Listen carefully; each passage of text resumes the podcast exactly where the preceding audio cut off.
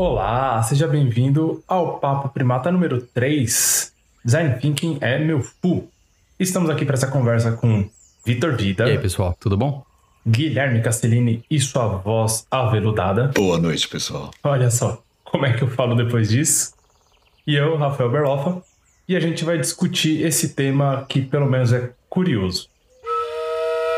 Bom, vamos rapidamente aqui introduzir sobre o que é o Design Thinking. O Design Thinking ele surgiu na década de 60, quando cientistas e engenheiros começam a descrever a forma como designers fazem projetos, numa metodologia que ela é muito mais exploratória, testando, prototipando construindo ideias para ver se elas funcionam. Então era um processo um pouco mais criativo, que para o designer era só o thinking, mas para eles era o design thinking, né? A forma que o designer pensava como ele abordava fazer projeto, uma visão um pouco mais holística, mais multidisciplinar, correlacionando interesses de marketing, engenharia e negócios. E esse trabalho um pouco mais colaborativo também tem um foco, talvez aqui como um ponto principal, que é o olhar centrado nos usuários, o olhar centrado nos clientes. E aí passam-se os anos, desde a década de 60, ali nos anos, mais ou menos nos anos 2000, né, um pouco antes e um pouco depois, começam a ser difundidos vários frameworks. A IDEO, ela faz a primeira grande proposta de framework que fica muito famosa tanto pela implementação na, na Disco em Stanford, né, e uma aplicação mais voltada em administração, é onde a gente vai ter uma grande difusão do design thinking, mas também tem os modelos da NN Group, tem um modelo que a gente gosta bastante que é o Loop da IBM, tem modelo de design enxuto, tem o design sprint que é um framework bem fechado, e a gente aqui na Primata tem o Pique Primata, né, que a gente chama carinhosamente. Só que todo esse hype ele acabou criando trauma em muita gente também, porque teve muita sessão que não chegou em lugar nenhum, não se prototipou nenhuma ideia, só se gerou ideia especulando em torno de usuários fictícios. E aí a gente tem um pouco de problema na visão do design thinking, alguns estigmas foram criados. E aí a gente tem o Kung Fu, né, Victor? O Kung Fu normalmente é ligado à arte marcial. E a mídia, por meio de livros, histórias, filmes, no geral, sempre trabalhou bastante para isso acontecer. Né? A gente vê o Kung Fu sempre sendo comunicado através da arte marcial. Mas o Kung Fu é muito maior que isso. Ele é mais abrangente do que apenas a arte, entre aspas. E a arte marcial é só uma das maneiras como a gente vê que o Kung Fu ele emerge. Então ele é mais uma maneira de se viver, quase um estilo de vida, entre aspas. Né? Ele tem as suas filosofias, tem as suas éticas, todas elas elas pautadas pelo processo de aprender a estudar, a praticar com muita paciência e dedicação. Tem um dito famoso que é o, a prática leva à perfeição, mas para o Kung Fu, a prática, de qualquer maneira, feita de qualquer jeito, ela não vai te levar à perfeição. Né? Você vai continuar praticando errado ou praticando algo que não é o que você está querendo. Então, o que o Kung Fu traz é a prática com perfeição, a ela sim te leva à perfeição. E isso funciona para qualquer contexto, qualquer situação, inclusive, obviamente, as artes marciais. E mais pra frente a gente vai falar das similaridades entre o Kung Fu e o Design Thinking, mas eu já adianto que elas são gigantes. Aí um exemplo rápido aqui é atenção aos pequenos detalhes na hora de praticar, ou na hora de propor, ou na hora de entender algum contexto, e também saber da importância de cada um desses detalhes dentro do, desse sistema, desse contexto, é o que vai te permitir gerar melhores resultados.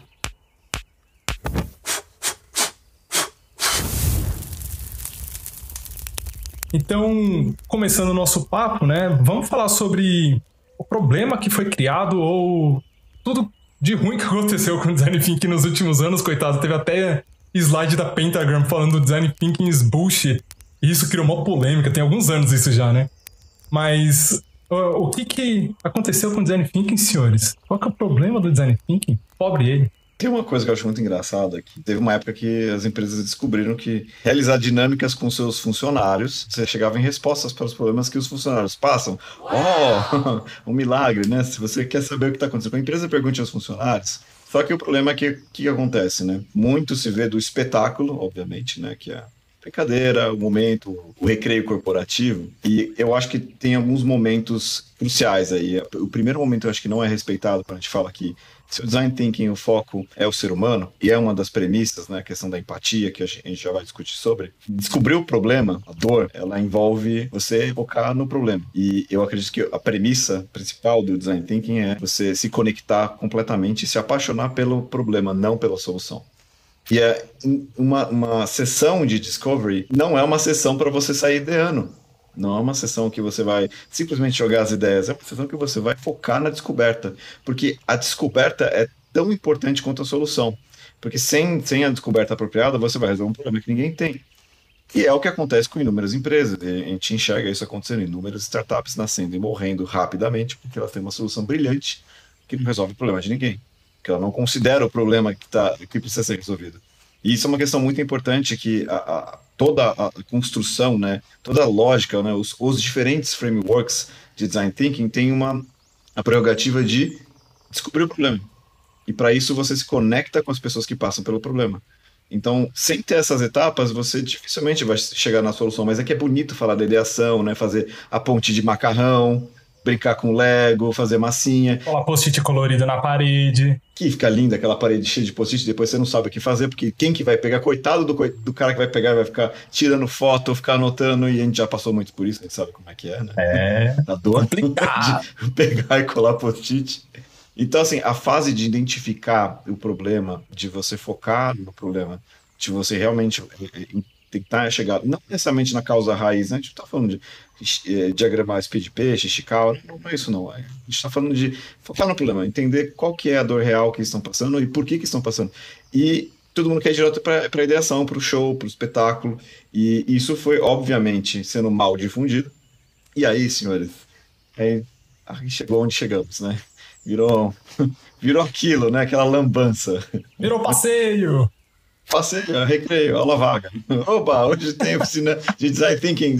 Aula vaga total. É exatamente esse feeling, né? É, a gente vê bastante, inclusive você comentou, é, Gui, sobre sessões de discovery, e tem muita gente que confunde sessões de discovery com sessões de descobertas de solução. Eu acho que deve ter um motivo, né? E eu vou trazer uns dois pensamentos aqui. Um deles tem a ver com o que você comentou sobre quando você pensa em designer, você pensa em imediatamente em criação. Ah, então você é o designer, então você desenha ou cria ou né, faz produtos ou sei lá. Quando você traz o termo design thinking, possivelmente na cabeça das pessoas isso significa, ah, então você vai criar. Então o pensamento agora é criar. É mas não é como se pensa, né? Não é como, ah, então vamos aqui criar, simplesmente criar. E a criação, ela tem uma conotação além da divina, né? Que é a criação divina, vem do nada, né? Assim, inspiração e tudo mais.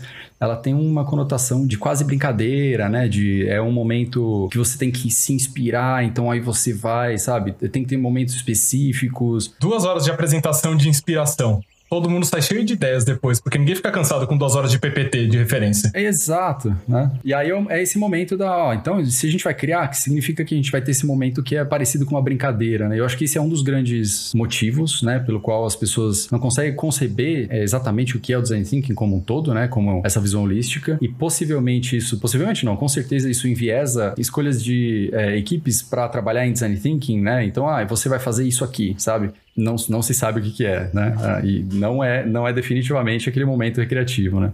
E um outro problema é como isso é um buzz, né? E né, agora o design thinking é o que há para resolver problemas e, e, busca de soluções. Isso começa a escalar de uma maneira que você não consegue controlar mais como as pessoas veem o, o que é o design thinking como um todo. E isso fica gravado nas pessoas que contratam, né? Empresas grandes que contratam têm uma experiência que é falha, totalmente falha, né? Ah, então vamos aqui trazer uma, uma hora do recreio para as pessoas. Elas não querem isso, elas querem solução, né? Elas querem né, resolver problemas, mas o que elas ganham é uma hora do recreio para quem está participando. E quando você escala isso, você perde o controle totalmente. Né? Aí você tem cada vez mais pessoas se frustrando, e é por isso que a gente está falando isso aqui hoje. exatamente pela perda de controle, tem aí, a gente está tentando salvar um pouquinho essa visão sobre design thinking, né? Porque é como a gente trabalha e é como a gente propõe o trabalho de design de uma maneira geral, mas também para outros é, setores, outras áreas. E a gente já trabalhou várias vezes com áreas que não, que não tem nada a ver com design, utilizando métodos de design, ou seja, né, pautados por um pensamento de design, design thinking como resultado daquele processo. Everybody is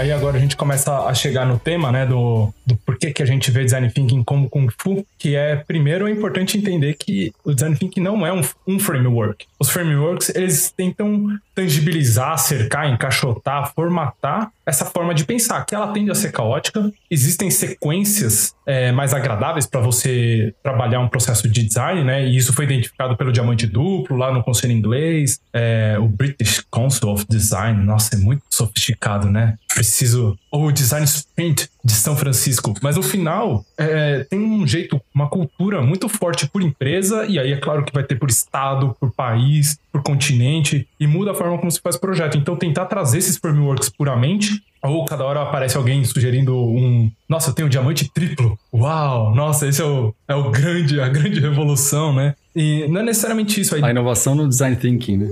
É, a inovação no design thinking é trazer mais um diamante. Putz, a gente já passou por isso, né? A gente já quis desenhar nosso diamante triplo há, sei lá, uns oito anos atrás. E o importante é, por mais que você feche um framework próprio, cada empresa tem que ter o seu framework, porque senão fica muito caótico para trabalhar, mas o design thinking em si, ele não é isso. E ele também não é esse momento de autoajuda criativa. Tem uma palestra excelente lá de um dos fundadores da IDEO falando sobre Creative Confidence, né? Ou confiança criativa. É muito legal essa palestra mesmo. Mas assim, o design thinking ele não pode ser esse momento de sessão de terapia em grupo para expurgar ideias e ou cada um trazer seus suas premissas. Tem que ser um momento de criação autêntica, né? De, de gerar ideias focadas em resolver problemas, né? De trazer soluções reais, mas depois testar. E antes, embasar essas ideias em problemas reais e não uma coisa que uma ou duas pessoas falaram, mas algo que é sistêmico ou, ou que é muito forte, né? E aí começa a ser essa visão do. Agora sim, eu vou trazer a parte da similaridade entre o design thinking e o Kung Fu, que é entender que o Kung Fu ele não é só sobre lutar e o design thinking não é só sobre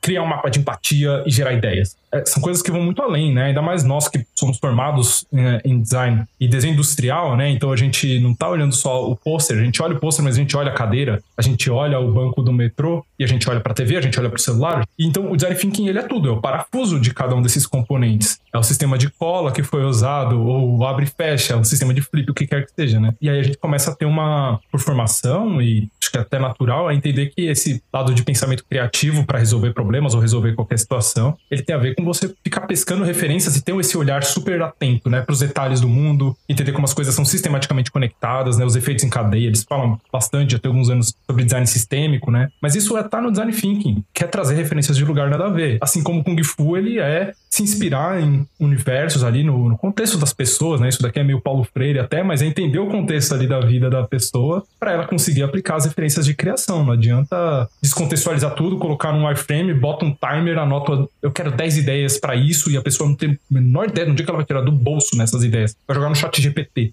ou sei lá o que, que tá rolando agora, né? Mas é importante é, tirar essa casca de que existe só um formato Assim como Kung Fu, ele não é só dar soco e voadora, né? Kung Fu é mais, né? Quando você treina Kung Fu ou vive Kung Fu, você não vai dar um chute na sua cadeira da sala para arrumar a sala. A não ser que você seja muito estranho e violento. Você vai viver aquilo naquele momento, né? É, por uma série de ética. E quem sabe dar certo, mas para muita gente não vai dar certo. A pessoa não vai saber chutar, sabe? A pessoa vai quebrar a canela. Então, né, dá pra fazer essa analogia assim como trazer soluções para áreas que não são do design não é desenhar efetivamente, não é um momento divertido de criação. Né? Tem uma série de éticas e pelas quais um, um, designer vive e trabalha que vão ser usadas ali, né? Mas não exatamente a técnica. Talvez a gente tenha uma, uma redução da visão do design thinking que é, ah, então você vai trazer as suas técnicas. Então a gente vai abrir o Photoshop, é isso, ou Illustrator, para resolver um problema da linha de produção de uma fábrica, sabe? Então, eu acho que tem essa relação, né, que você não vai definitivamente chutar a cadeira ou tentar dar uma voadora para lavar né, o, a sujeira da sua louça, sabe? Alguma coisa assim. E, e, tem outro aspecto também em relação a, a que a gente consegue fazer com o design thinking, porque eh, as pessoas falam, ah, então é para pessoas, ah, empatia, então tá bom, então, ah, mas só serve então para coisas que as pessoas vão usar, então, para serviço, para. Aí você fala, então, vamos pensar, a parte da empatia, entender o problema, alguém está passando por algum problema. Então, um operário numa indústria usando uma máquina está passando por um problema. Né? Alguém utilizando um, um, produto ou serviço indireto está passando por um problema. Ou alguém que não tem nenhum produto está passando por um problema. Né? Não, não é atendido por nenhuma instituição, ele está passando por um problema. É, sempre a gente fala que a gente está desenvolvendo, porque na teoria do que a gente entrega, e nós estamos entregando para as pessoas, inclusive até dá para até estender esse negócio e ampliar até. A gente fala muito do ser humano centrado, mas a gente está falando de fala isso que o Rafa comentou do design sistêmico, né? E quando a gente está falando de todo, tudo que nos cerca, quando a gente vai pensar em, de, em empatia e problemática, porque eu posso criar uma conexão empática com o meio ambiente, ou então conexão empática com, com animais, eu consigo tentar é, prever alguns cenários, ele pode ser expandido. Então, assim, mas isso é, é você só entende quando você absorve mesmo a, essa lógica né, do que, que é o design thinking e ele foge da ferramenta, ele foge, ele, ele é, traz uma sequência que Aproveita além, a né? capacidade. Né? Exatamente, é trazer essa capacidade criativa e você não limitar essa capacidade, né? Então, ele não, não, não tem a prerrogativa de, de você ser o dono da experiência ou você saber tudo. É justamente o contrário. A prerrogativa é você não saber. É você admitir que você não sabe e você precisa aprender. Você precisa estar no lugar ouvir, né? Quando a gente fala de ouvir a pergunta, as pessoas acham que é, é entrevistar, é observar. É observar, é perguntar, é juntar, é uma, uma, uma questão muito complexa. Então, você ter experiência de, de, de vida, fantástico, mas sempre, sempre vai ter o aprendizado. É, essa é uma parte muito legal, que é, faz com que a gente sempre esteja querendo aprender, e quanto mais a gente aprende, melhor a gente entrega o resultado. Né? Então, o, a lógica do designer humilde, né? Eu, eu não sei nada, portanto, eu vou absorver tudo né, tudo que eu puder. É, isso reflete na qualidade que está sendo entregue. É, ainda mais quando a gente tem a premissa de querer propor algo novo, então você entender que, mesmo que seja um projeto que você tem até uma certa especialidade, um histórico, é, você vai propor algo novo. Então você tem que ter esse olhar totalmente aberto, né, inocente, de novo, é, segurar os vícios, é, anota as ideias que você já tem e deixa elas num canto e para de ficar tentando enviesar e reforçar que essas ideias vão funcionar e beleza, eu já anotei essas ideias num canto, agora deixa eu tentar trazer uma nova ótica para esse problema que eu já vi 500 vezes na minha frente, porque o mundo mudou, né? O mundo sempre está mudando e cada vez mais rápido, então isso cada vez é mais relevante, que é se adapta, né? Muda sua perspectiva, altera a abordagem, porque talvez você vai encontrar um outro jeito totalmente diferente de fazer isso. Aí agora, eu sei que o Vitão tá querendo trazer uma vírgula, eu vou trazer uma que a gente já, já ouviu e divagou algumas vezes, que é ter o grande exemplo de que a pessoa, ela quer fazer, ela quer pendurar um quadro na parede, aí ela vai lá, ela tem que comprar a furadeira, faz o buraco, ou compra o martelo, compra o prego e coloca ali um pino, pendura. Aí vem o, nossa, a inovação é você alugar a furadeira e, ou o martelo e você só vende o prego. Ou a inovação é colocar um maldito dupla face e não furar a parede, que depois é um maior trabalho se você quiser mudar isso de lugar. Tá bom que a dupla face vai arrancar tinta, talvez, mas no final das contas, né? Aí vai, vai do capricho de cada um e da, da qualidade da tinta. Mas às vezes a inovação é ver outro jeito. Talvez você só precise de um instante, você encosta o quadro na parede e você resolveu. Porque o objetivo não é pendurar o quadro na parede, o objetivo é decorar. Aí quando você vai ganhando os níveis de abstração e aí entram aqueles cinco porquês e todas essas ferramentas, né? A gente começa a abstrair e sair um pouco dessa, desses dogmas que foram jogados em nós ao longo do tempo. E o objetivo não é, e, e aí cinco porquês, mas ou vários porquês, né? A gente vai até o, o CERN, né? A gente precisa ir até a origem dessa ação, né? Ou dessa intenção. O objetivo não é comprar uma furadeira, nem alugar uma furadeira, nem fazer o furo, nem prender o quadro na parede. E talvez o objetivo não seja nem o próprio quadro, sabe? Seja uma outra coisa. O que, que poderia substituir aquele cenário, né? Aquela, aquela intenção de ter algo ali. E se você consegue até ali, se você consegue pensar nesse caminho para chegar até ali e mapear as possibilidades, né? Você não fica travado só, ah, beleza, eu preciso de uma furadeira melhor, ou eu preciso de algo que fure a minha parede, ou ainda eu preciso de algo que prenda isso na minha parede. Então, quando a gente começa a expandir esse nível de busca do entendimento, né? A gente começa a pensar um pouquinho como um designer, que é buscar de fato aonde que tá a origem daquele problema ou daquela problemática, não necessariamente é um problema, né? Que você tem que resolver, mas né, daquele contexto em si. Volta uns passos atrás, né? O que é? É a decoração? Decoração por quê? Porque é o bem-estar, porque é o bem-estar, porque precisa, onde precisa, é a moradia, é o local, é, e, e, é verdade, você vai voltando. A questão é que é aquele ditado, né? Para quem só sabe usar o martelo, todo prego é um problema, né? Então, a lógica de entender o contexto na, na, numa ótica maior, né? Nessa ótica, numa visão 360 e uma visão holística, que as coisas se conectam, é voltar atrás, isso é pensar empaticamente em quem está passando pelo problema, porque você não quer criar mais um problema para aquela pessoa, você não quer criar um produto para aquela pessoa, às vezes ela não precisa daquilo.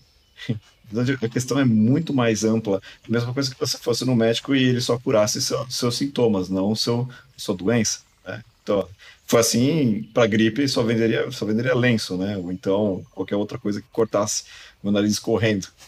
Mas a gripe mesmo é outra coisa, e o que causa ela é outra coisa, né? Então, é, voltar esse espaço atrás é uma, é uma, é uma, é uma, coisa que, assim, vira rotina para quem está acostumado a fazer. Né? E e quando a gente apresenta para as pessoas pela primeira vez, quando realmente a gente consegue trazer a metodologia de design thinking e mostrar, olha que ela permite fazer, quem, quando ela, você apresenta ela puramente, todo mundo fica encantado com a, com a possibilidade que ela traz, né? Porque vira um grande ponto de interrogação.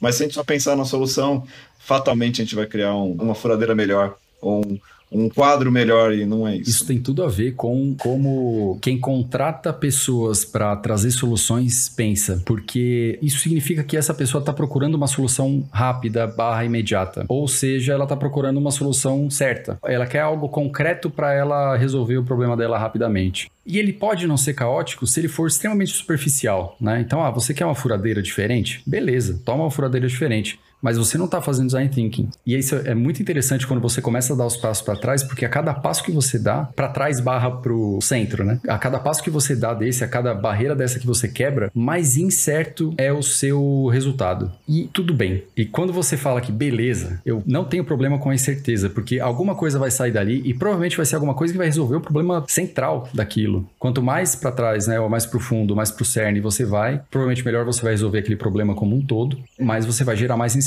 no processo. E quando a gente fala de incerteza, a gente tem um elemento que é muito importante, que é a emergência de soluções, ideias, né? E porque você não sabe o que vai sair dali, mas o processo ele, ele abraça isso e, e tá tudo certo, né? A inteligência vai estar tá em saber o que, que é melhor para aquela situação, né? Em conseguir filtrar direitinho, em conseguir testar e validar. E aí, depois que você testa, valida e concretiza essa solução, olha aí, a solução está concreta, né? A entrega ela é concreta ainda. Ela vai se dar como concreta, né? Ela vai demorar só um pouquinho mais, mas ela vai ser muito mais profunda, né? Muito melhor, vai resolver o problema real. Então, né, só voltando, eu acho que tem um, um grande sintoma disso que, e mais um motivo pelo qual o, o Design Thinking tem essa visão negativa, né? O Design Thinking como proposta, ele não é imediatista, né? Ele não pode ser. Ele tem que ser algo que é um, né, é um processo de descoberta mais profunda mesmo. Então você tem que usar outra coisa e não design thinking. O design thinking não vai resolver seu problema se você quer a resposta para imediatamente.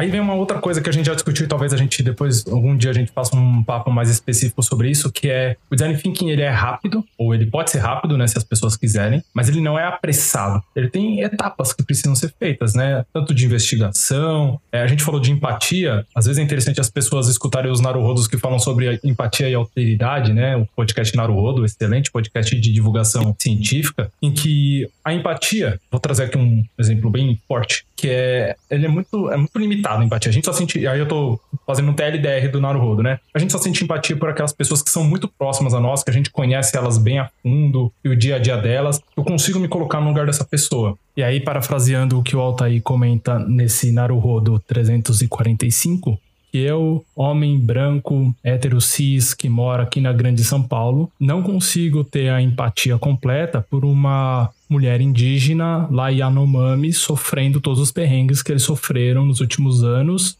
porque eu não consigo entender exatamente por fatores culturais do ponto de partida como ela se sente com isso. Eu consigo sentir a tristeza, né? Eu consigo me colocar num lugar ali de ver o desespero de as pessoas que eu amo sentindo fome e tal, mas a empatia como um todo eu não consigo. No máximo, se eu tentar fingir que eu consigo fazer isso, eu vou cagar uma regra que eu daqui, né, com uma cultura totalmente diferente, acho que seria a sensação. Mas na verdade, o único jeito de descobrir como ela realmente se sente é indo lá e perguntando, escutando, entendendo e olhando para ela, né? Não é só eu daqui tentando assumir que sei tudo que as outras pessoas vão sentir com base no meu umbigo. E aí tem um ponto, um item muito famoso nas personas, né, no uso de persona, que é todo mundo achar que sabe o que o usuário quer, porque fez um, um perfil ali, desenhou três, quatro personas, ou fez três mapas de empatia, sejam dez. Não, você tem que falar com pessoas de verdade. As premissas ainda estão sendo dadas por um grupo fechado de pessoas, provavelmente da mesma empresa, que tem um viés profissional muito específico.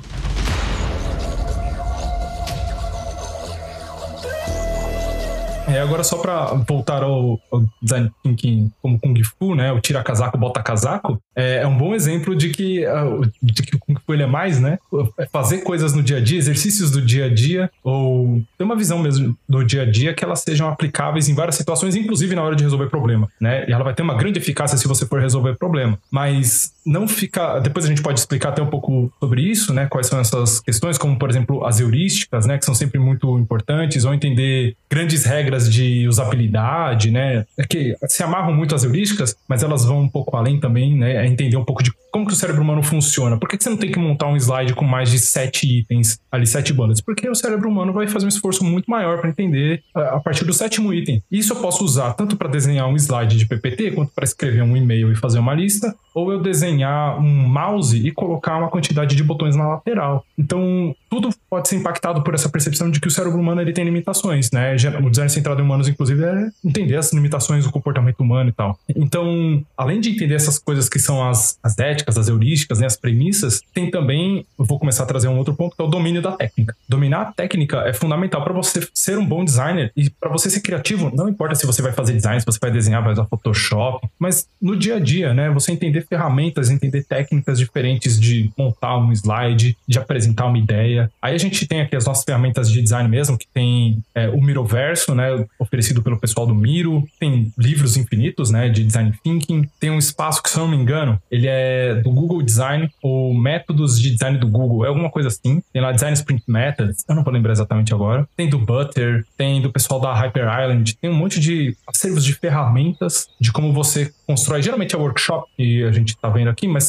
vai além, né? Se a gente entra no site da NN Group, tem tudo, né? Que são essas ferramentas que a gente pode focar em algumas e começar a entender como se faz o design, se é o que a pessoa quer fazer. E ela não precisa ser um designer, né? Na verdade, ela não precisa nem entender o processo todo se ela só estiver participando de um workshop. Ela não precisa entender exatamente o que está acontecendo. Elas precisam confiar no processo e se o workshop estiver bem desenhado, a dinâmica estiver bem desenhada, ela já começa a colher os benefícios e os frutos desse workshop enquanto ele está acontecendo, né? Não precisa nem esperar o final do dia ou o final do, do sprint, do que quer que seja, do hackathon. E saber escutar e fazer uma entrevista é algo muito além do designer, né? Um psicólogo faz isso muito melhor. E prototipar, às vezes, uma, um outro perfil de criativo vai fazer, mas cada momento vai ter um perfil. E aí, vou, vou voltar pro tema que é dominar a técnica por que, que só praticar não vai levar à perfeição? É, isso é muito legal. Essa, esse link com a técnica, ele sempre é algo que a gente troca muito, né? Quando a gente está falando sobre design de uma maneira geral e criatividade, né? Acho que de uma maneira geral, né? Se você é um artista e você não domina uma técnica específica, você vai ter dificuldades em, em trazer isso para fora. E isso acontece também com designers. Se você não treina aquilo o suficiente para você conseguir exportar o que está na sua cabeça de alguma maneira, ou o que está né, registrado e você precisa tirar a essência como resultado daquilo, se você não treinou o suficiente daquele jeito de fazer, você provavelmente vai ter muita dificuldade.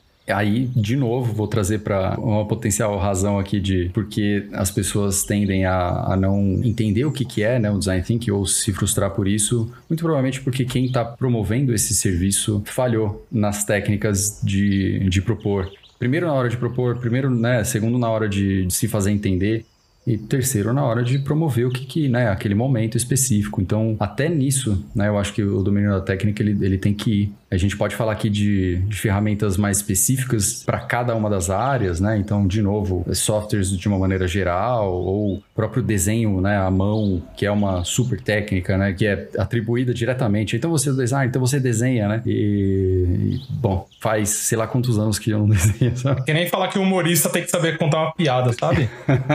né? É, vai lá, vai lá, faz eu rir então. Né? Ah, seu humorista, conta uma piada aí, meu Deus! é exatamente isso. E, e técnicas anteriores, as técnicas mais claras do design são a base, né? São extremamente importantes. Então, saber escolher, né? saber definir, saber abordar as, as pessoas, saber conversar com as pessoas e ouvir muito. Eu acho que tem técnicas que são mais básicas do que ah, ter que aprender a desenhar, por exemplo. Eu tô sendo simplista aqui na, na técnica final, né, que é a, a, a, atribuição final, porque eu acho que é isso, né? Eu acho que se reduz mesmo, né, a visão do designer para essa pessoa que sabe desenhar e sabe criar. E a gente já falou isso numa conversa passada. É, a gente tem que se deslocar dessa visão e a gente tem que começar a promover o pensamento de design como ele é, que é um pensamento extremamente holístico, olhando para vários ambientes, áreas, setores, com técnicas que vão muito além né, dessas técnicas superficiais, né? Então, eu acho que tem um movimento que a gente precisa fazer para trazer o design thinking de volta a essa visão positiva ou padrão, né, que, que o design thinking precisaria ter. Né? Resgatar a fé das pessoas, resgatar a fé delas no design thinking.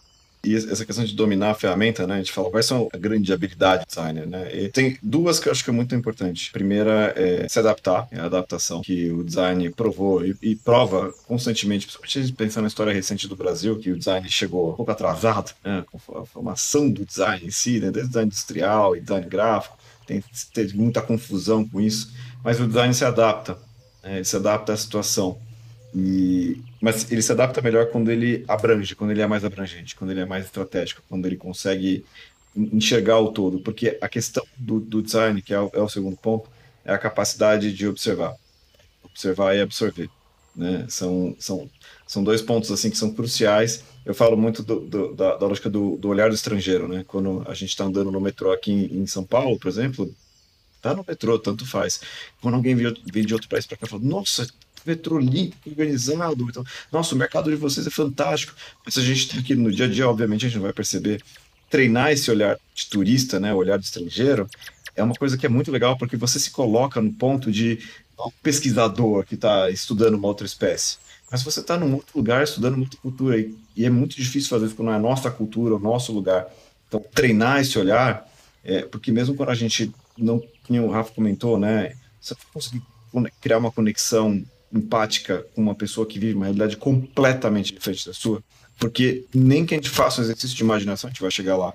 E aí entra a observação, entra esse olhar criterioso para observar os pontos e entender. E a compreensão é a grande parte disso, né? Que é o resultado que a gente entrega. Então, no final das contas, as ferramentas que o design usa, e muitas delas de pesquisa, que são extremamente valiosas, e o grande público não conhece, porque conhece o design fazendo produto final, né? Entrega, ah, ele fez esse lindo, essa linda jarra, ou então, nossa, o design desse carro é muito mais que isso.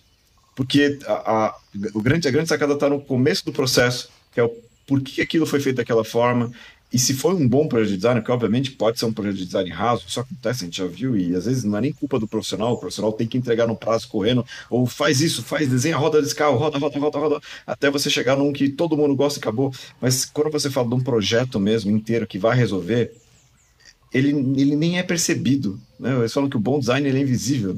Você, ele é, o negócio é tão bom, parece que sempre existiu lá. Mas para chegar nesse nível, você tem que compreender total a necessidade para que ele se torne parte daquilo. Né? Entender o contexto cultural, o contexto social, para você fazer com que aquela porta, as pessoas nem percebam que ela passou por aquela porta. E não é que ela deixou de ter destaque, não, ela serviu como uma barreira, mas não impediu as pessoas de entrar. E as pessoas nem se tocaram que aquilo era uma barreira. Esse, esse projeto do design chega nesse ponto. É, pois é, né? Ou a cadeira que você ficou sentado oito horas e você não tá com dor nas costas, o que é diferente de uma cadeira de uma sala de espera. Mas aí é, é o bom design, né? Que é o, ou o design invisível ou o design que vai além, né? Que encanta, que ele, ele gera um valor ou ele propõe algo ainda mais profundo, é, trazendo essa gama de coisas, né? A gente volta que o design thinking ele tem como uma premissa sim resolver problemas, é, ou resolver um projeto, resolver um desafio, né? Curar uma dor ali de uma determinada pessoa, né? Que tá numa situação complicado. A gente tem as aplicações do design thinking que vão desde gestão empresarial, RH, serviço, tem projeto, negócios, estratégia, inovação, que a gente tem participado bastante além do, do design de produto, né? RH também. A gente tem experienciado bastante os nossos processos de design thinking, né? Que a gente foi adaptando eles e evoluindo eles ao longo dos últimos 10 anos, com base em tudo que a gente viu, experiências que a gente achava horríveis e algumas que a gente ainda vive, que ainda acha horríveis, que às vezes parece um desperdício de tempo, ainda mais hoje que você consegue tuchar todo mundo numa conferência por oito horas, três dias, sabe, oito horas por dia, e aí fica todo mundo vendo um slideshow gigante. Isso não tem nada a ver com design thinking, né? Não tem nada a ver com, com a premissa lá. Tem que ser uma dinâmica mais contemporânea. Talvez isso funcionasse em 2005, em 2002, porque isso era incrível na época. Mas em tempos em que a gente vê mais coisas por dia, a gente absorve mais informações por dia, e as pessoas têm menos paciência e tolerância para exposições muito longas também, né? Por exemplo, essa minha fala, 40 segundos, provavelmente ela já cansou quem tá ouvindo. A gente tem ali os, os triggers, né, de limite, de tá bom, chega disso, sabe? Agora eu quero fazer outra coisa. E conseguir adaptar essas ferramentas para, por exemplo, colocar um grupo para resolver problemas intercalando, é usar as grandes premissas, né, gerar ideias, aí tem 300 ferramentas de gerar ideias, e tem gerar inspiração, e tem entender o usuário, né, gerar empatia, alteridade, né, fazer um... Aqui é o processo que a gente chama de cavucar, né, de entender o desafio que a gente tá se metendo, né, tá revirar tudo. É, saber segmentar isso, principalmente quando você tá num workshop, né, que é um momento chave do design thinking. Agora eu tô indo para um momento em que as pessoas que não são designers vivem o design thinking, né? Porque a gente vive no dia a dia, no final das contas. É, é conseguir calibrar isso para que a experiência da pessoa e aí o design de experiência do workshop, sei lá, seja agradável e produtivo, preferencialmente por um grupo diverso, para gerar ideias divergentes e não o mesmo tipo de ideia viciada porque é o mesmo perfil de participante. E aí tem que amarrar também com o final, de que as pessoas sentiram que elas chegaram um lugar no final desse dia, de que aquele dia serviu para valeu a pena ficar em cinco pessoas, oito pessoas, 30 pessoas numa sala, gerando ideias para conseguir chegar em um lugar que eles não chegariam se fosse por e-mail, se fosse no grupo de WhatsApp, sabe? A gente criticou aqui o momento recreativo, mas isso não significa que o seu processo ou a sua abordagem tem que ser séria. É totalmente diferente. Né? O momento recreativo, pelo momento recreativo, ele não funciona. Ele não vai entregar resultado. Mas o momento produtivo e feliz, alegre, seja lá como for, né? Como você quiser abordar, funciona, porque ele é produtivo. Aliás, esse ponto, esse ponto é muito importante, a questão da, da, da ser leve, né? Ser produtivo. Porque, é, primeiro que é exatamente isso, o pressuposto é a entrega do resultado. Tem um propósito, ele vai entregar o resultado. E, e design thinking justamente sobre otimização. É, Trata-se de otimizar mesmo o processo. Na verdade, são junções é, lógicas, é uma, uma, é uma sequência, porque não é exatamente uma sequência, né? É até difícil de, de colocar, mas é uma junção lógica é, que apresenta essa sequência que faz sentido e otimiza o processo. Né? E, obviamente, tiveram várias mentes brilhantes trazendo uma série de formatos diferentes, vale lembrar também, né? Muita gente fica travado no popular duplo diamante, mas tem tantas outras formas tão legais quanto. E, e é isso que é mais legal. Não existe a melhor ou a pior, existe aquela que é ideal para a equipe que está utilizando, ou para o profissional, acho que é melhor. E todas entregam resultado, mas é, elas são, elas de fato otimizam esse processo para validar tudo partindo de um problema real e chegando de fato num, numa solução e, e com certeza é, privilegiando prototipar ou testar aquela, aquela, aquela, aquela solução. Então, é um processo totalmente otimizado. Só que as pessoas não conseguem chegar a isso porque é, é o que a gente estava falando agora. O, o evento vira uma festa e aí você não vai entregar o resultado, porque o foco não está no resultado. E, e, gente, isso é uma coisa que eu vejo acontecendo muito. Isso serve para qualquer outra, qualquer outra qualquer outro tema que a gente for tratar aqui. Se não tiver um elemento de fixação, as pessoas não vão decorar o que você ensinou. Elas não vão levar para casa aquilo. E só existe um elemento de fixação que faz com que as pessoas aprendam, que é ver a utilidade prática do negócio. É por isso que boa parte da, da, da, das pessoas não lembra das, das, matérias de física, de biologia, de, de química, de do que for, porque você não enxerga aquela utilidade prática. Matemática, então, nem se fala. E tem tanta utilidade prática quando você coloca as mãos na massa e você vê o resultado entende por que aquele resultado chegou ali. Entende qual o problema que levou até aquele resultado. E essa parte do final é muito importante no processo, porque essa parte tangibiliza de fato e faz com que todo mundo entenda que aquilo teve uma proposta. E quando você não tem essa proposta, vira só aprendizado. E esse aprendizado de uma aula legal, que vai ficar esse monte de macarrão que todo mundo fez no final. E, ah, é legal, design, design thinking é colar os post-its e uma foto, e tem que ter a foto. Isso, gerou um post de LinkedIn, olha só, resolveu o problema de todo mundo. Pois é. Pois. Eu acho que tem uma característica nisso tudo que a gente está trazendo, que é a gente está promovendo uma maneira de se pensar que é diferente de como as pessoas veem o design thinking normalmente, tá? E, e quando a gente faz isso para quem a gente presta serviço, a gente aborda isso não como uma lição, né? Nem como educativo, mas a gente faz isso de uma maneira muito intrínseca, né? Mas tem uma coisa que é muito clara que a gente sempre fala e é difícil de se conceber, né? Eu, a gente entende a dificuldade de quem está está passando por um processo de design thinking tem, né, de concepção sobre aquilo, né, que é confiar no processo. A gente falou algumas vezes sobre olha para o fundo, olha para dentro, olha para o cerne, vamos tentar descobrir o que, que, é aquilo lá, mas isso é um processo que, para quem vê de fora, caótico. Ele não é extremamente caótico porque ele pode ser muito organizado, mas a hora que você olha tudo aquilo, você não consegue conceber, porque a gente espera uma linha, né, uma linha de pensamento. E ele não é tão linha de pensamento, ele tem, né, várias fases, e aí sim, diamantes, expansões e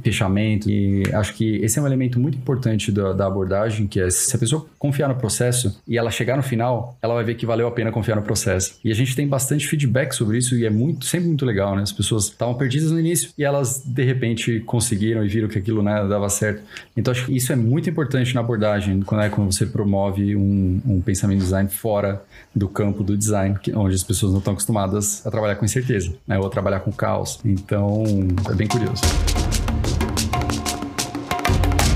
Falando sobre, talvez para o contexto mais real das pessoas, né, do, do dia a dia, algumas coisas que são interessantes que dá para trazer do design thinking que estão ali no core, eu volto para algumas heurísticas, né, algumas premissas, é entender que se você dá muitas opções para uma pessoa, ela vai ficar perdida na hora de escolher, então se você limita a quantidade de opções, é mais rápido, é, tem aquela limitação de quantidade de, de, coisas que você vê na tela, tem várias heurísticas lá, procurei heurísticas de design, tem dezenas e dezenas e dezenas, mas algo que a gente falou aqui algumas vezes sobre o divergir, convergir, né, que é algo que está lá no famoso diamante duplo, que é gerar ideias, né, você gera um monte de ideias, e aí você escolhe as ideias que funcionam, é, o como fazer isso vai do jogo de ferramentas de cada um, e, e a gente gosta muito dessa, de desenhar essas ferramentas, né? Faz parte do nosso dia, é, do nosso dia a dia. Mas tem um elemento que eu achei é, que é muito interessante, que é trabalhar com lógica e criatividade, né? Com o caos e organização para você conseguir conduzir pensamentos. E aí tem que se ter uma boa prática de, por exemplo, não deixar uma pessoa tomar conta de uma reunião. Você tem que dar um espaço para que todo mundo se sinta confortável a compartilhar suas ideias. E aí tem um monte de técnica é, específica sobre isso para, por exemplo, é, anotação em silêncio, né? Aquele que é muito utilizado no design sprint também, que é todo mundo anota em silêncio, compartilha em silêncio e vota em silêncio. Depois, na hora de definir o que, que vai ser especificamente, né? Aos 45 do segundo tempo, você tem lá um top 3 melhores ideias, aí você delibera um pouco. É, não à toa o design, o design sprint ele ficou tão popular nos últimos anos porque ele dá uma amarrada na ideia do design thinking de um jeito que em uma semana a pessoa vê os resultados. Ela viu o protótipo em três dias e na sexta-feira ali ela já tá vendo o resultado disso. E aí amarra com o que o Gui falou. Você saber conduzir os momentos de caos, né? Orquestrar o caos e abraçar o caos, né? A gente tem que abraçar essa incerteza, esse caos, esse momento que vai estar tá tudo fervilhando, que você não tem a menor ideia do que vai acontecer ali. E aqui é trabalhar com estatística. Você gerar 100 ideias é melhor do que ficar tentando achar uma boa ideia. Porque estatisticamente, depois de 100 ideias, você vai ter três cinco boas ideias ali. A gente faz dinâmicas de naming e é assim, gera 300 ideias de nome e aí com critérios e com direcionamento você começa a escolher os primeiros ou fica inspirado para chegar num bom nome. É, trabalhar com esse abre e fecha é, é uma premissa legal, a gente não está diminuindo o, o, diamante duplo, mas essa obsessão em tentar o diamante duplo e aplicar o design sprint ipsis literis, né, do jeitinho que ele veio, é, sai até do nosso contexto, principalmente falando aqui de uma cultura mais latina, né, de uma cultura, é, no nosso caso, brasileira, mas quem estiver ouvindo em Portugal também aplica, que ela é diferente. O, o, aliás, no Brasil, 300 jeitos diferentes de fazer as coisas. Então, abraçar, eu acho que essa é uma grande premissa do, do criativo, né? É abraçar uma coisa que o Gui falou logo no começo. Eu não sei. Eu sei qual é o problema, eu sei onde eu tenho que chegar. Talvez uma coisa que falta bastante é a inspiração no processo do design duplo, ele ficar bem claro ali. Isso é um momento muito importante dar referências boas para as pessoas, estimular essas pessoas a terem ideias com referências diretas ou indiretas, né? A gente adora é, trazer referências de mundos que não tem nada a ver com o que a gente está fazendo, isso dar um insight. Aí volta lá, dizendo o sistêmico, né? Correlacionar coisas que não, geralmente a gente não correlaciona e começar a trabalhar no nível atômico e no nível macro, né? No zoom in, zoom out, para você conseguir desenhar a solução é, e testando, né? Como elas vão interagindo em escala pequena e escala grande para gestalt da coisa ali, o corpão da coisa ser coerente também. E tem uma, uma questão também muito importante que é, é quando as pessoas estão nesse processo, vocês estavam falando agora do caos, né? O Vitor também falou dessa que realmente parece que está que, que tá caótico, né? Mais aqui do que o que a gente está acostumado. Mas aí vem a questão de realmente confiar no método, confiar no que está acontecendo. E para isso você precisa ter um bom condutor. E essa acho que é uma parte muito importante que muitos profissionais eh, de design estão imersos no processo e no modelo ideal é uma pessoa conduzir outros profissionais. Ela está ali só para ajudar a conduzir, não que não vai interferir no processo, mas ela a, a, agindo como o agente condutor, nós sabemos da importância de, de ser um facilitador do processo, como, como, é importante ter, mas mesmo equipes de design, só designers trabalhando naquilo, se você não tiver uma figura de um, de um condutor, de um, de um facilitador, aquilo fatalmente vai acabar é, é, tendo um caminho tendencioso e, e, não vai ser totalmente guiado pela metodologia. E aí vem um outro ponto que eu queria comentar que é muito interessante. É existem várias metodologias e, obviamente, a gente não está criando criticando o duplo diamante, mas essa, essa lógica às vezes passa, e eu já vi muita gente passando em treinamento a visão errada do duplo diamante como se fosse um processo realmente linear. Então você abre e fecha, abre e fecha, acabou. Né? Então, assim, não. Ah, mas aí eles fazem uma setinha. Aí tem umas setinhas no duplo diamante agora. Tem umas que, ah, não, agora você pode voltar aqui ou você pode voltar ali. E isso não, não explica o processo. Né? Então, é, acho que o ideal nesse ponto é pensar numa metodologia flexível. E existem metodologias flexíveis, existe uma forma de torná-la mais flexível. Para alguns processos, as metodologias mais flexíveis, obviamente, você demanda um pouco mais de conhecimento em ferramentas, mas você consegue contornar isso e fazer com que isso funcione como um fluxo, um, um, um ciclo que ele vai se repetindo até de fato melhorar ou entregar aquele resultado. Né? Então, até o próprio IBM Loop é uma, uma lógica que faz muito sentido nesse contexto que a gente está falando. Não é a única, mas na minha opinião, uma das que tem mais força para representar essa parte, né? Então, de como ela pode ser flexível, ela pode ser mais simples, e você não precisa ficar exatamente a fase de descoberta, a fase de fechamento. Isso está intrínseco no processo. Ele vai ter descobertas e fechamentos constantemente ao longo do processo. Durante a pesquisa, durante o fechamento, é, tem que se voltar ao problema várias vezes, ou seja, você tem aquele problema, pergunta de novo, volta o problema de novo, testa de novo, volta. Isso vai criando uma série de filtros e é uma hora você chega lá no óleo essencial ali, de tanto que você filtrou, chegou na pureza é, do, do, do, da solução que resolve o problema. Apertou o problema até ele soltar o óleo essencial. Exato, mas precisa passar por isso. E isso é, uma, é um ciclo que vai se repetindo. Então, tratar essa sequência linear é, é também outro ponto que eu vejo que é, é uma deficiência que muitos profissionais que não, não, não têm todas as ferramentas para falar de design thinking eu não estou criticando e criticando ao mesmo tempo, né? Mas eu acho que assim, se você não tem noção da metodologia, você vai ensinar outras pessoas, fatalmente vai dar algum problema. Isso é uma coisa que vai acontecer. Putz, é, então, aí vem uma dica para quem quer, quem gosta, né? Quem é, por exemplo, facilitador dentro de uma empresa ou quem conduz esses workshops, né? Uma dica que a gente usa é, no nosso dia a dia é dominar algumas ferramentas. Geralmente, algumas ferramentas elas são o suficiente para resolver a maioria das situações. Né? A gente tem o frame de tomada de decisão acelerada, né? Que é Vamos listar problemas, vamos gerar ideias, vamos priorizar essas ideias e vamos organizar quem é que tem que fazer o quê. Esse é o sistema mais simples, em uma hora e meia você já define, às, vezes, algum experimento a ser feito. E essa é uma terminologia muito importante, que também é falada em uma palestra por o outro irmão da, da IDEO, que ele fala quando você vai propor algo num ambiente para testar, porque é legal, a solução tá ali. Só foram cinco pessoas que tiveram essa ideia, né, num workshop ali, todo o departamento, 60 pessoas ficaram vendo aquelas pessoas numa outra salinha decidindo o futuro delas, né? Aí de repente chega alguém e fala: tá bom, agora a gente vai mudar a organização das mesas e vai ser assim. Essa abordagem positiva, ela vai contra a premissa de ser um experimento. E aí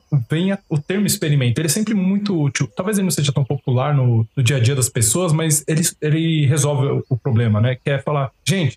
fizemos uma votação, temos algumas ideias legais e a gente queria experimentar uma por determinado tempo. Isso é muito importante, porque agora a gente já tá falando da fase mais avançada do design thinking, né? Sei a solução que eu quero. A gente quer testar essa disposição de mesas por três semanas e depois voltar. Se ela for melhor, a gente mantém. Mas a, gente, a premissa a gente vai voltar para original e aí a gente vai avaliar. Só as pessoas saberem que vai ter um retorno para casa e que você não tá comprando uma passagem só de ida, que alguém comprou para você, na verdade, tá te mandando embarcar, só de ser uma situação mais amigável, as pessoas já vão ficar mais propensas a querer testar é, e participar disso e dar feedback e não vai ficar uma coisa resmunguenta. Então, saber validar as ideias, essa é uma etapa, quando a gente volta ali no framework do, da IDO, da NN Group, eles têm lá os, os cinco passos, né? Então já tá simplificado demais. A gente na Primata tem, sei lá, 47 passos aqui de como fazer um, dois dias de workshop, mas tudo bem. O, a gente tem a parte de, da empatia, de entender, né? Escutar as pessoas, compreender, definir, gerar as ideias. Aí isso é o prototipar. E prototipar é separado de testar. Desenhar como você vai testar as coisas é diferente e andar junto com o que, que você está testando. Né? Uma coisa é o artefato. Então, digamos que a gente está lá desenhando o liquidificador. Uma coisa é desenhar o liquidificador, imprimir ele numa impressora 3D ou fazer um render bonito, ter uma boa imagem do liquidificador, porque juntos a gente decidiu que o liquidificador ia ser assim, tava todos os setores ali. Mas na hora de testar, eu também preciso desenhar esse experimento. Como que as pessoas vão avaliar? Como que elas vão encontrar isso? Uma impressão 3D não tem a mesma qualidade ou vai ficar bem caro para testar do que um produto finalizado, com um molde brilhante, né, com um acabamento brilhante, gloss, pintura. Então talvez o render, então vai ser no ambiente digital, eu vou simular um e-commerce. Você testar inclusive isso para gerar dados imparciais é importante no processo de design e depois que você testou, gerou os dados, você volta um pouquinho e delibera com o grupo de novo. As pessoas precisam estar cientes do que está acontecendo. É claro que agora a gente já está saindo mais do, da oficina de design thinking e entrando no processo, ou pelo menos no caminho, que não é um caminho linear, né? É um caminho cíclico que se reabastece e você começa a criar uma base de conhecimento de como resolver aquele problema. Às vezes esse não é o desenho, ou às vezes essa disposição da mesa não vai funcionar. Às vezes, sei lá, a cadeira dessa, desse formato não funciona, um aplicativo assim não vai funcionar, a fábrica ia funcionar melhor se usasse rádio ao invés de sinalizador. Tanto faz. Mas você começar a testar e ter dados. Olha, a gente testou por três dias, por uma semana, três semanas, e os dados são esses. Performance aumentou, isso daqui abaixou, teve mais barulho, menos barulho no ambiente de trabalho, seja lá o que for. Mostrar isso para as pessoas e, e, depois fazer uma definição do que, que, vai acontecer. Vamos testar um novo, nova coisa e tal. Eu me alonguei aqui, desculpa, mas é que essa é uma fase que é muito negligenciada, porque acaba a oficina e agora tchau, tchau, todo mundo volta para casa, né? Parece que foi uma, um encontro de, de uma viagem de verão ali, você conhece umas pessoas legais numa excursão e até nunca mais. E não pode ser isso, né? É, tem que ter essa sensação de que vamos juntos até a gente encontrar o que precisa ser e não vai ser de primeira. Ou não precisa tentar ser de primeira, né? Roda algumas sessões, às vezes o workshop é muito longo, putz, adapta ele pra bem duas horinhas ali faz três, né? Testa, faz de novo,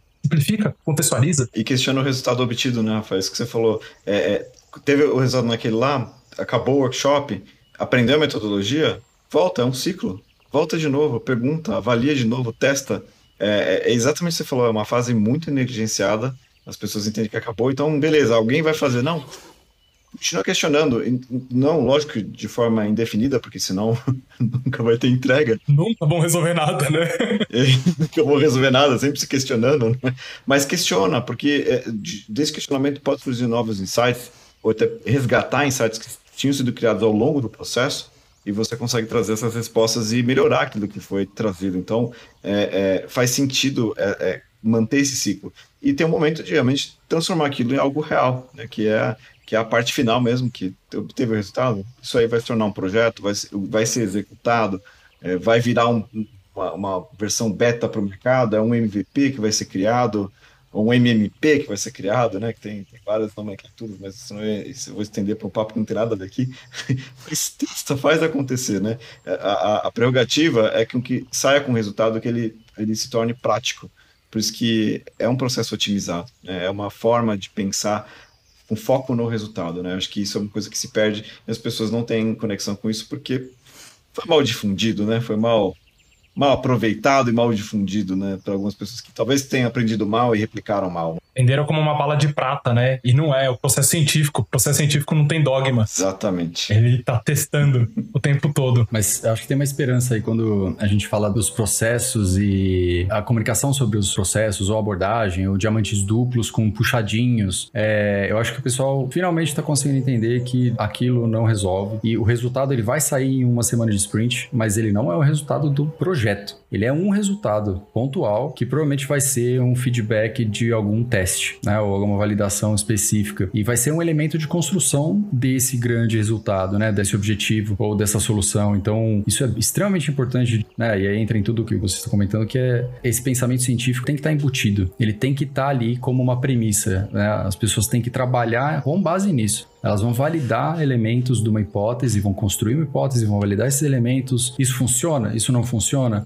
Toda resposta é válida e o resultado ele vai ser um resultado real, mesmo que ele seja uma negativa. Isso é muito importante. A negativa ela é uma resposta concreta. Ela é o que não fazer né? Ela vai invalidar um processo de crença que você tinha ali, né? Saber o que não fazer é tão importante quanto saber o que fazer, às vezes, né? Muito, muito importante, né? E, e geralmente, não para todos os casos, mas geralmente as primeiras ideias, né? Aqueles vícios que tem de solução, eles já não vão funcionar. Então a gente já expurga eles de primeira. Você acha que isso aqui vai funcionar? Vamos testar. Testa ele logo, sabe? Ah, não funciona. Ótimo que não funciona.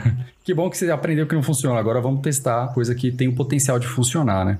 E é importante lembrar que o processo todo tem o, o, intuito de diminuir as incertezas antes de você testar. Ou seja, o ideal é testar coisas que já tenham potencial de dar certo. Por isso que filtros e por isso que né, a gente vai espremendo cada vez mais, trazer a maior chance de emergir coisas boas, mas escolher as melhores dali, né? Potencialmente com menos esforço, com maior impacto, né? Tem uma série de classificações, né? Ou características de, de solução e validar. É isso. Testa, testa, testa, porque assim você vai chegando e vai construindo essa solução aos poucos, né?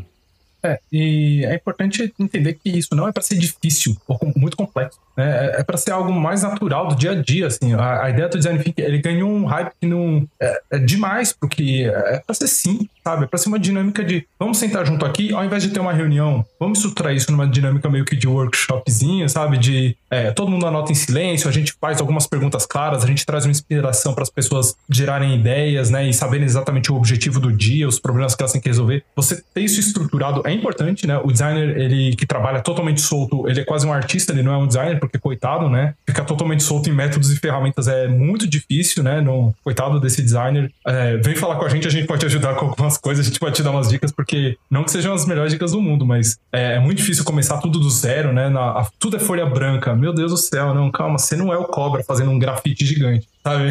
Você tem que ter um, um canvas ali, um template ou uns guias, né? E uma coisa interessante do que vocês estavam falando, e volta pro Kung Fu, é saber se adaptar ao contexto o tempo todo, né? E a gente tá falando de teste, testou, essa ideia funciona, o que acontece geralmente? A ideia não funciona 100% e ela não funciona 0%. Ela funciona alguns por cento, né? Pode ser 70, pode ser 80, pode ser 20, pode ser 30. Tudo bem. E aí você ter essa, isso de forma natural de, olha só, a gente testou, testou tal coisa, é, e aqui a gente tá chegando mais próximo do ágil, né? Do design ágil ou do design enxuto, que queira chamar, mas a gente começa a chegar num ponto de que essa oficina de design thinking ela tem que ser algo natural para qualquer pessoa resolver qualquer problema. Ela vai lá, ela olha o, o contexto, escuta as pessoas, entende o que está acontecendo, elenca o que, que, precisa ser resolvido naquele momento, mostra umas inspirações ou referências de como outros lugares já resolveram algo parecido, lugares às vezes nada a ver ou similares, e delibera junto numa solução. É, é assim talvez a gente consiga retomar o confiar no processo, né? E recuperar a fé das pessoas. É fazer, olha, vamos investir uma hora e meia nesse processo. Aí faz lá o Smart Meeting, Lighting Decision Jam, como vocês quiserem chamar, né? São essas reuniões super curtas de design thinking que em uma hora e meia às vezes resolve o que podia ser um dia inteiro de workshop. Aliás, essa parte de, de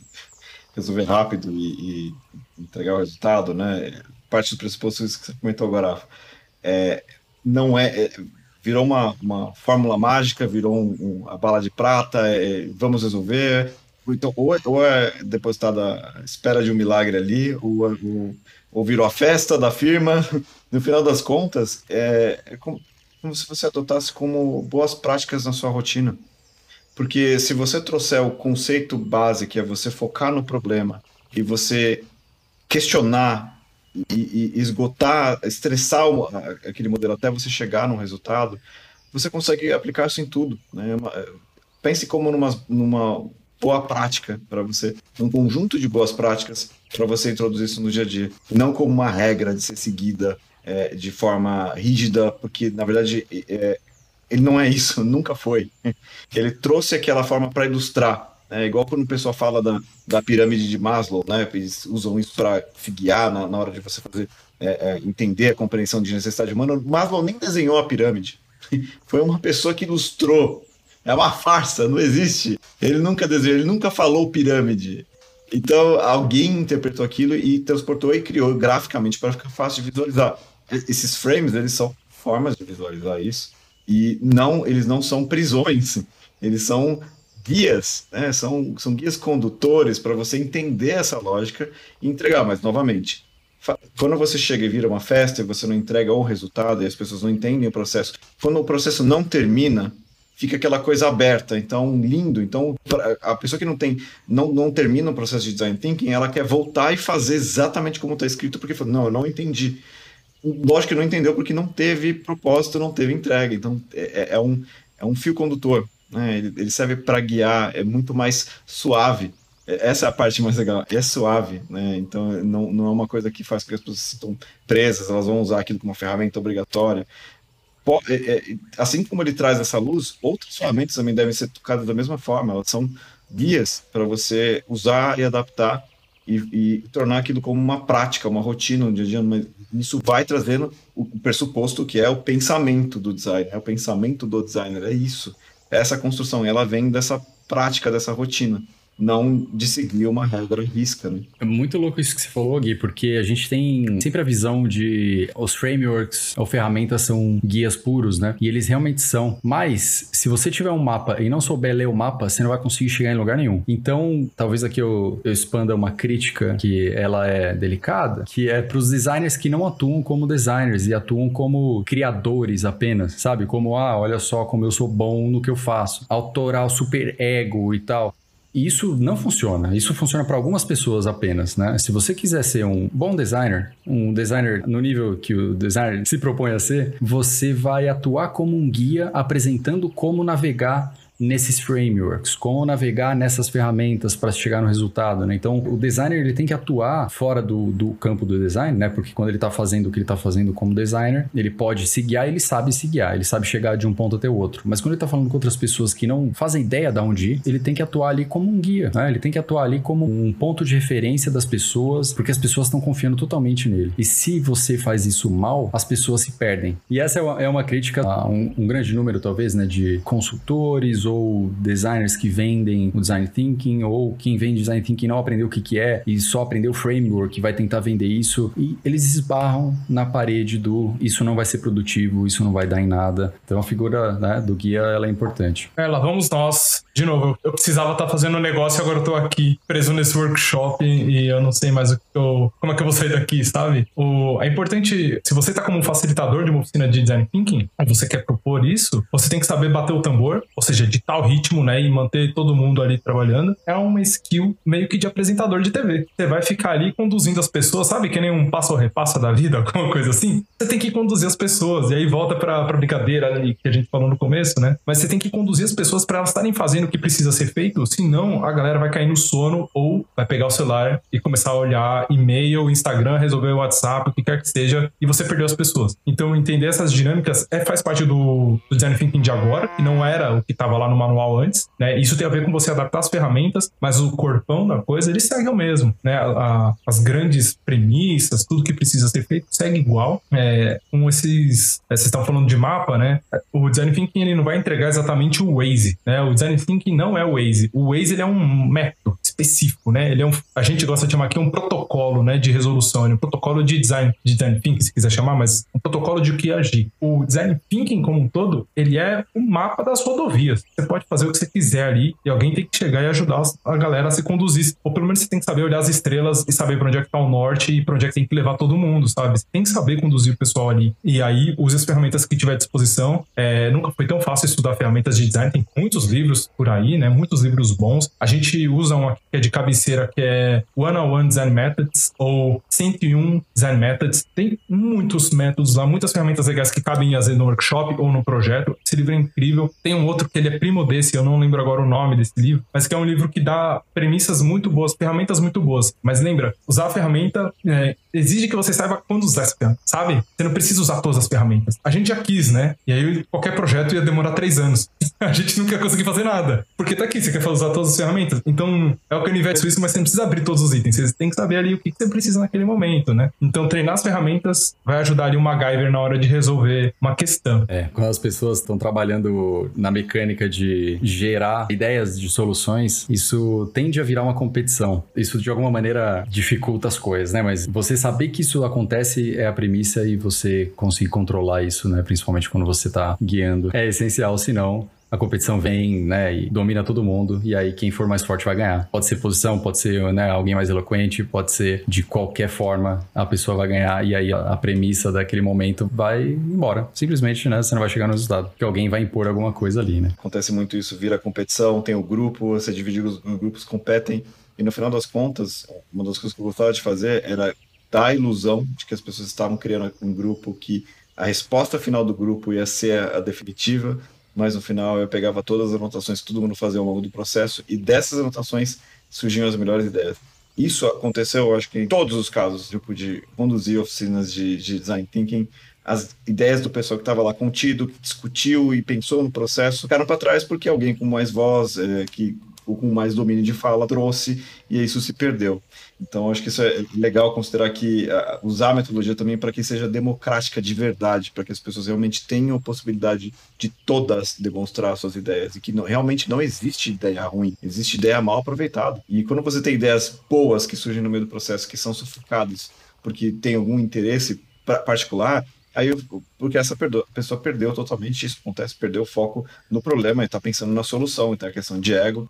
Vamos para um fechamento aqui? Vamos dar uma amarrada? O design thinking é tipo Kung Fu, porque ele é mais que isso, né? É um aprendizado que você pode levar para o dia a dia. Você pode decidir a janta usando uma ferramenta de Vote, se você quiser, ou deliberando. Você pode fazer isso de diversas formas, né? Jogar videogame usando as, essas premissas, né? Minecraft, sei lá. Mas você não precisa ser o Bruce Lee para começar a praticar, né? Você não precisa virar um grande monge pratica tudo há décadas para você, né, meditação sem respirar por 20 minutos, sei lá, sabe essas coisas insanas? Não precisa disso, né? Você pode só pegar essas premissas iniciais, é, correr atrás dessas heurísticas é sempre muito interessante, né? Ou dessas grandes premissas é, gerais, mas você saber se colocar no lugar do outro para entender se aquilo vai, tem que ser um e-mail, tem que ser um áudio de WhatsApp, tem que ser um texto de WhatsApp, tem que ser uma reunião. Só de você saber se colocar no lugar do outro para saber se comunicar, é, trazer mais pessoas para olharem um desafio, né? Para trazerem em óticas diferentes, não ficar só o pessoal do, do, mesmo grupinho, né, da panelinha. É um jeito interessante de você quebrar o viés. Às vezes um, um engenheiro pode ajudar muito no processo de marketing, assim como alguém no marketing pode ajudar em alguma coisa produção e o pessoal da RH outra. Então trazer visões diferentes ajudam muito, porque essas pessoas vão ter um tipo de empatia diferente, né? Elas vão ter uma ótica diferente. Testar as ideias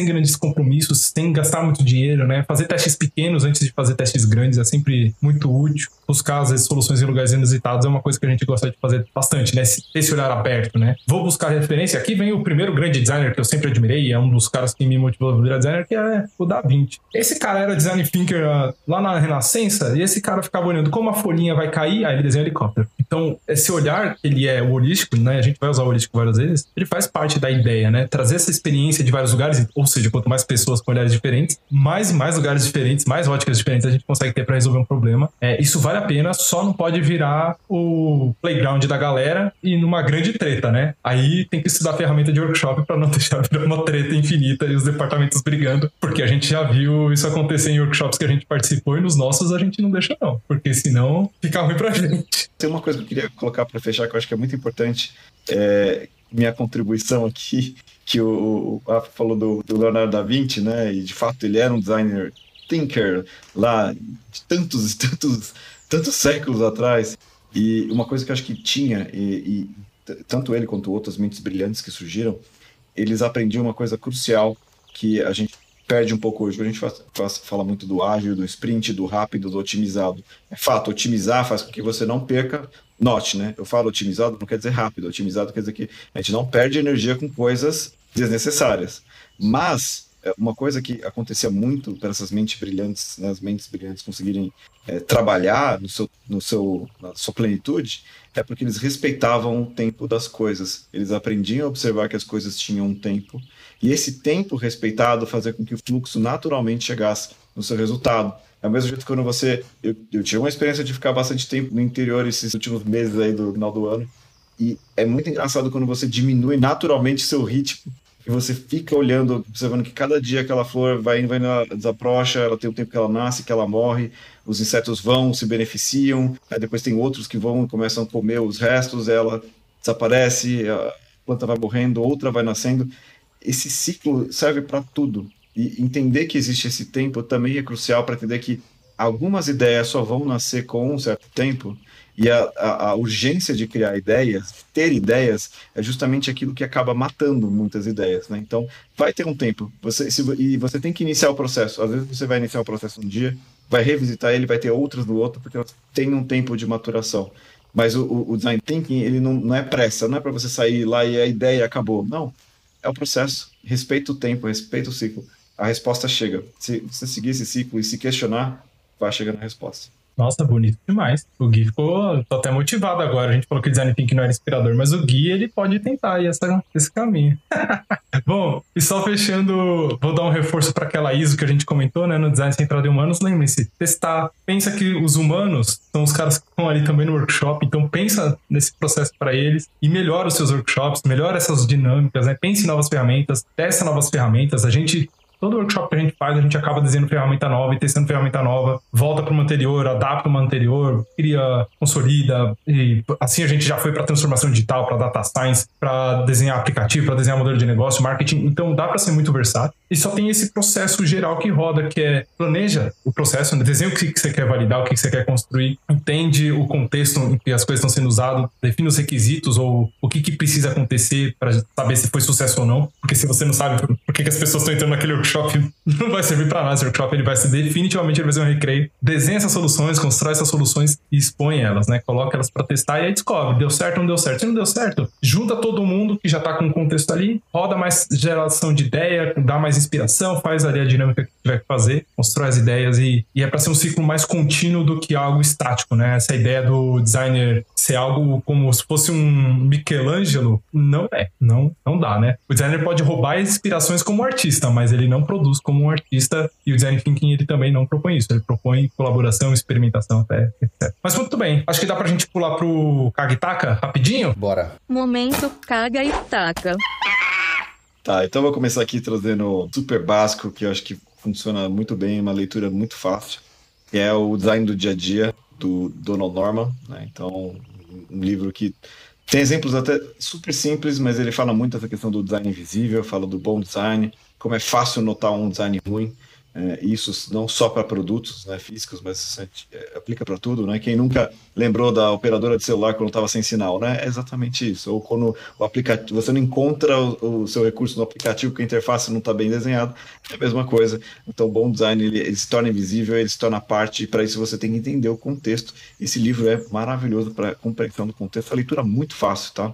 Existe um, um, outro livro também que é muito legal, né, que é o do Design Thinking ao Design Doing, né, é, é um livro muito bacana e ele foca bastante na questão da, da, empatia, ele mostra muitas questões práticas, né, que é isso que o Rafa comentou faz, faz pouco tempo aqui sobre a questão de realmente fazer isso acontecer, né, e, e ter essa conexão, realmente usar o aprendizado no resultado prático, é um livro é um livro muito legal. É, que mais? Ah, tem o do sprint também, que eu vou falar que eu acho que tem tudo a ver, porque a gente fala do design sprint e, e, e obviamente se apropria muito da metodologia do thinking, porque é a essência dele, só que aí realmente otimizada.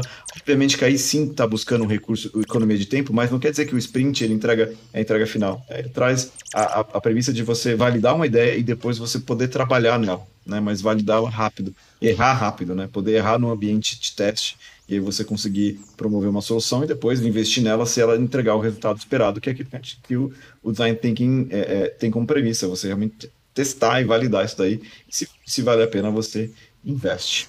Esqueci de trazer esses três porque acho que são os impactantes, mas vocês vão ter muito, muito mais domínio para falar dos outros. Agora eu vou ter que jogar um outro, que é o vídeo da Vox falando sobre as portas do Don Norman. Fica esse vídeo rápido de 8 minutos que é maravilhoso também. Muito bom. Bom, eu vou reindicar aqui o, né, um livro que o, que o Rafa já trouxe, endossando ele, que é o 101 Design Methods. É, ele é a masterpiece, pelo menos que a gente achou encontrou em formato físico, né? De métodos de design. Ele tem um jeito muito simples de explicar o que são os métodos, de ilustrar o que são os métodos e tal. E tem muita coisa lá, tem muita, muita, muita coisa. Mas expandindo isso, é, um, um Kagitaka mais abrangente é vá atrás de métodos de design. É, métodos de design estão, eles existem, eles estão aí para ser usados, né? E é muito importante que se aprenda sobre métodos e as possibilidades até onde você pode ir, porque você não precisa virar um metodologista como a gente é. A gente é porque a gente é entusiasta disso, a gente cria métodos o tempo inteiro para todos, a gente desenha experiências para as pessoas conseguirem criar. É maluquice, a gente é assim mesmo, mas você não precisa chegar nesse nível para conseguir aplicar certas ferramentas. Então, estudar um pouquinho uh, das mecânicas básicas de método de design já vai ser de extremo valor, né? Tem vários portais. Um, um dos portais, acho que o Rafa também já trouxe, eu só tô repetindo, né? É o,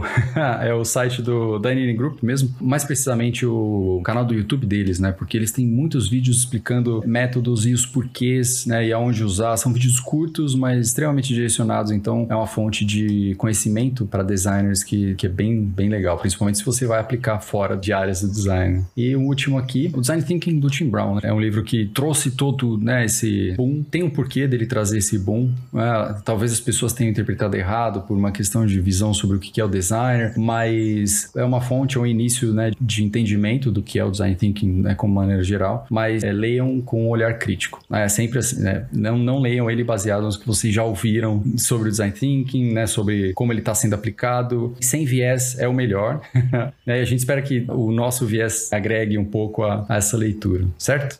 E um último maluco, tá? Eu falei que aquele último, mas eu quero muito trazer um outro que não tem nada a ver com isso, que é Uma Breve História do Tempo, do Stephen Hawking. Eu acho que ele é um livro que não tem nada a ver com design thinking, mas lá no fundinho você pode ter uma conexão. Ele, ele traz uma leitura científica sobre o que, que é o tempo e visões diferentes de tempo. A gente tem uma visão travada sobre o tempo, que né, ele é linear e tal. Existem interpretações diferentes de tempo baseado em física, né? o que é muito louco. Você tem pelo menos três tempos diferentes pensando na física, o que já é maluco. Então é bem, bem interessante porque o tempo que é uma coisa dada pra gente, né? a gente vê o tempo passar o tempo inteiro, né? a gente envelhece, a gente vê as coisas quebrarem e ele tem uma linha só que é o futuro. Até isso pode né, ser expandido como conceito. Tá? Então é um livro rápido, é um livro semidenso, né? acho que precisa de um pouco de, de paciência para ler, mas ele vai te dar uma visão sobre um conceito aberto sobre algo que, que se pensa que é travado. É isso aí. Tem uma listinha aqui, eu vou abraçar começando pela ciência. É, eu acho que a ideia de, de trazer a premissa do olhar científico, ele é sempre muito útil quando a gente está falando de design, porque é lá onde coisas são criadas, coisas muito difíceis são feitas, né? E a minha dica inicial é, é muito marmelada, mas ela é o Cosmos, que é maravilhoso, contando a história sobre basicamente tudo. É, tá, é, já tem algum tempo, né? A segunda temporada também saiu já tem algum tempo lá, na, acho que na Netflix, se eu não tô enganado, que é um remake da grandiosa série do Carl Sagan, né? Um dos maiores divulgadores cientistas que a gente já teve. E Cosmos, muito, muito legal mesmo, assim, é, é impressionante. E junto com a divulgação científica, um podcast que a gente consome bastante aqui, é, e aí eu vou numa tríade, tá? Mas o primeiro, ele é, assim, eu escuto desde o primeiro, porque eles são do grupo do B9, e eu escuto desde que saiu, porque eles meio que anunciaram ou deram umas dicas lá, o Quem Foi o deu umas dicas, que é o Naruhodo. Naruhodo, podcast é maravilhoso, tem um monte de episódios explicando cientificamente o que é empatia, como você buscar inspiração para você ser criativo, só que cientificamente falando, então é muito legal o Naruhodo, assim, a gente acompanha, acho que desde 2000, desde o episódio do Chá de Camomila, que é o primeiro, assim, tem muitos anos, acho que é desde 2016, desde 15, 16, 17, alguma coisa assim. É, muitos episódios, material muito, muito bom. É, dentro deles tem o prêmio Ig Nobel, que eu vou recomendar aqui só porque vale a pena. Nesse, nesse caminho de material científico, podcast também, tá? Tem outros dois muito bons. Um chama Hidden Brain, para quem é fluente em inglês ou quer escutar e treinar inglês. Muito didática, fala, tá? E é muito agradável de ouvir. Hidden Brain, tem no Spotify, tem em todos os grandes agregadores. E um outro que chama You Are Not So Smart que é Você Não É Tão Esperto. Esses dois podcasts eles são muito legais para falar sobre como o nosso cérebro é bugado e talvez entender isso ajude você a pensar em soluções que compreendem o nosso cérebro todo carente,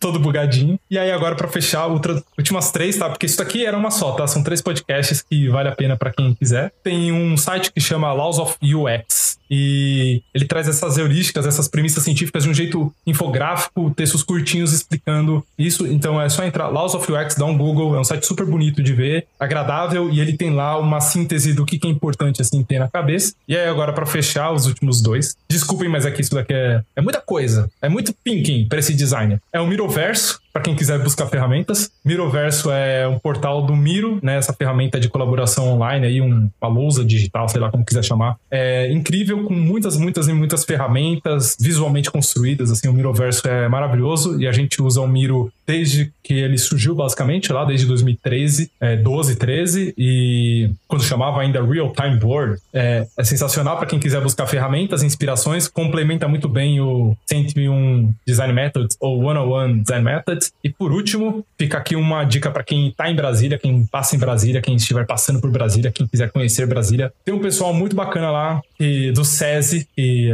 a gente colabora com eles já tem algum tempo, né? pessoal CENIT, SESI, e é o SESI Lab, que é um museu maravilhoso com espaço maker, espaço de ciência, anfiteatro, um monte de área pública para a gente beber de ciência, criatividade, fazer coisas. É um lugar incrível. Procurem aí SESI Lab Brasília. Ele fica lá no centrão, coração de Brasília mesmo. É, vale passar e conhecer quem estiver passando, porque é fenomenal o trabalho que eles fizeram para construir esse prédio que é tombado, né? Um prédio histórico. E eles reformaram e eles transformaram esse lugar numa coisa sensacional. E fica aqui essa dica que não, não é nada muito hard, é mais uma visita aí que vale a pena para quem quiser ter uma experiência incrível com ciência, criatividade e inovação e o que mais você quiser tirar. Fechou? Temos um papo? Fechou.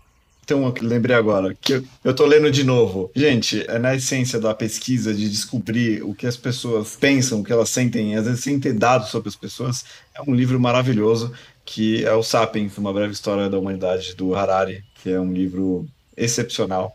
E ele conta né, essa lógica, como é que os pesquisadores foram descobrindo é, é, na antiguidade, quando eram os caçadores-coletores, é, quando, como que descobriram, né, ou chegaram no consenso do que as pessoas sentiam, do que é felicidade, da sociedade que a gente vive hoje, o sistema atual, né, toda essa evolução humana. É sensacional. Para fazer algo para pessoas, compreender pessoas lendo esse livro é, é maravilhoso. Eu li de novo esse livro, é espetacular. é isso, chega. Acho que papiamos o suficiente, né? Sim. Temos um papo. Sim, temos. Fechou? Muito bom. Então, valeu, pessoal. Quem quer que tenha visto isso, esteja vendo isso, viu isso, verá isso. A todos vocês do presente e do futuro e do passado. Até a próxima aí, galera. Valeu. Até. Tchau, tchau. Abraço. Tchau, tchau, gente. Ah, abraço para todos. Valeu.